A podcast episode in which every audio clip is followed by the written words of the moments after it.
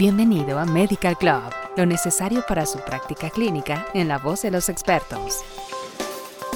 Este canal está dirigido únicamente a profesionales de la salud en México y Latinoamérica. El contenido que se presenta es únicamente con fines informativos. Todas las opiniones y comentarios emitidos por los especialistas no reflejan la opinión de Option Pfizer. Todas las decisiones y recomendaciones relacionadas con el cuidado del paciente deben realizarse teniendo en cuenta las características únicas del paciente.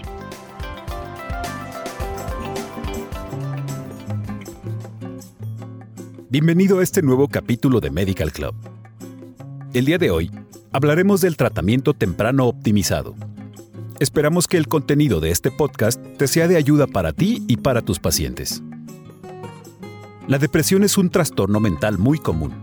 A nivel mundial, más de 264 millones de personas de todas las edades la sufren y se considera una de las causas primordiales de discapacidad además de uno de los principales contribuyentes a la carga global de enfermedad.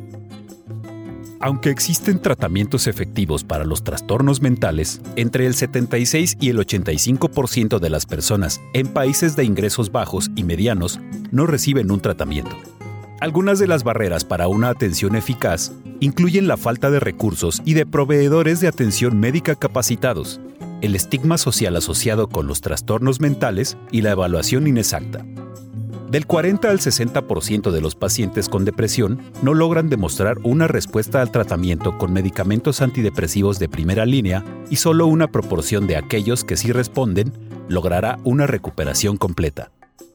Según la Asociación Estadounidense de Psiquiatría, el objetivo de la fase aguda de tratamiento debe ser inducir la remisión del episodio depresivo mayor y lograr un retorno completo al nivel de funcionamiento inicial del paciente. La fase aguda de tratamiento del trastorno depresivo mayor consta de tres pasos. El primero es la elección de la modalidad inicial que incluye farmacología, psicoterapia, farmacología con psicoterapia y otras terapias somáticas. El segundo es la evaluación de la adecuación de la respuesta al tratamiento y el tercero es abordaje a la falta de respuesta al tratamiento. Cuando la depresión no se trata con urgencia, el sufrimiento del paciente se prolonga. Retrasar el tratamiento eficaz puede reducir la probabilidad de remisión asintomática y recuperación funcional, así como aumentar el tiempo para lograr la remisión. El no tratar la depresión mayor de manera rápida y eficaz puede tener efectos duraderos en la estructura y función del cerebro de los pacientes que pueden empeorar progresivamente con episodios depresivos sucesivos. A fin de restaurar eficazmente a un paciente a su función completa, los médicos deben esforzarse por ofrecer un tratamiento optimizado temprano. Este debe abordar todos los síntomas y el deterioro funcional, minimizar los efectos secundarios de los antidepresivos, abordar las barreras para la adherencia, proporcionar estrategias para la prevención de recaídas y elevar la sensación general de bienestar y calidad de vida del paciente. Para proporcionar un tratamiento temprano optimizado, el médico debe identificar a los pacientes con trastorno depresivo mayor lo antes posible después del inicio de la enfermedad. Este es un primer paso esencial para optimizar el tratamiento. A continuación, se debe desarrollar un plan de tratamiento individualizado que incorpore la identificación de objetivos de tratamiento específicos y la determinación de las mejores estrategias a emplear para lograr estos objetivos. Un plan de tratamiento exitoso también incluye la educación del paciente sobre las opciones de terapia, los posibles efectos adversos asociados y el curso esperado de recuperación. Un paciente que sabe qué esperar de un tratamiento antidepresivo comprende cuándo y por qué pueden ocurrir ajustes en el tratamiento y entiende el valor del tratamiento antidepresivo a largo plazo, por lo que tiene más probabilidades de adherirse al plan de tratamiento y lograr resultados positivos. Una vez que se realiza una selección inicial de antidepresivos, el médico debe ser minucioso y persistente en el seguimiento de la respuesta del paciente a través de entrevistas clínicas y utilizando herramientas de medición validadas.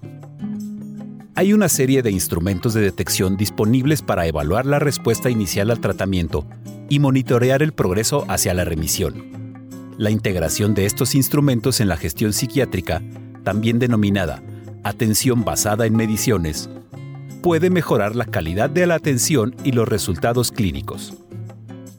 Muchos médicos consideran que el cuestionario sobre la salud del paciente 9, PHQ-9, o el inventario rápido de sintomatología depresiva, son opciones de detección atractivas porque son breves y están alineadas con los criterios diagnósticos del Manual Diagnóstico y Estadístico de los Trastornos Mentales.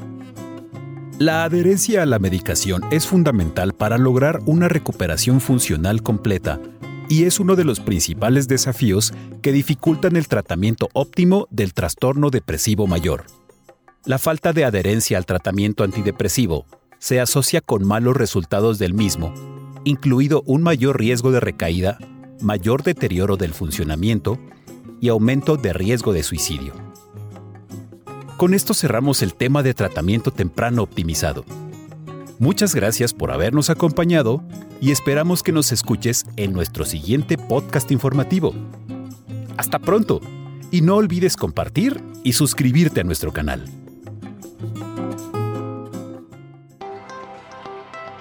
Esto fue Medical Club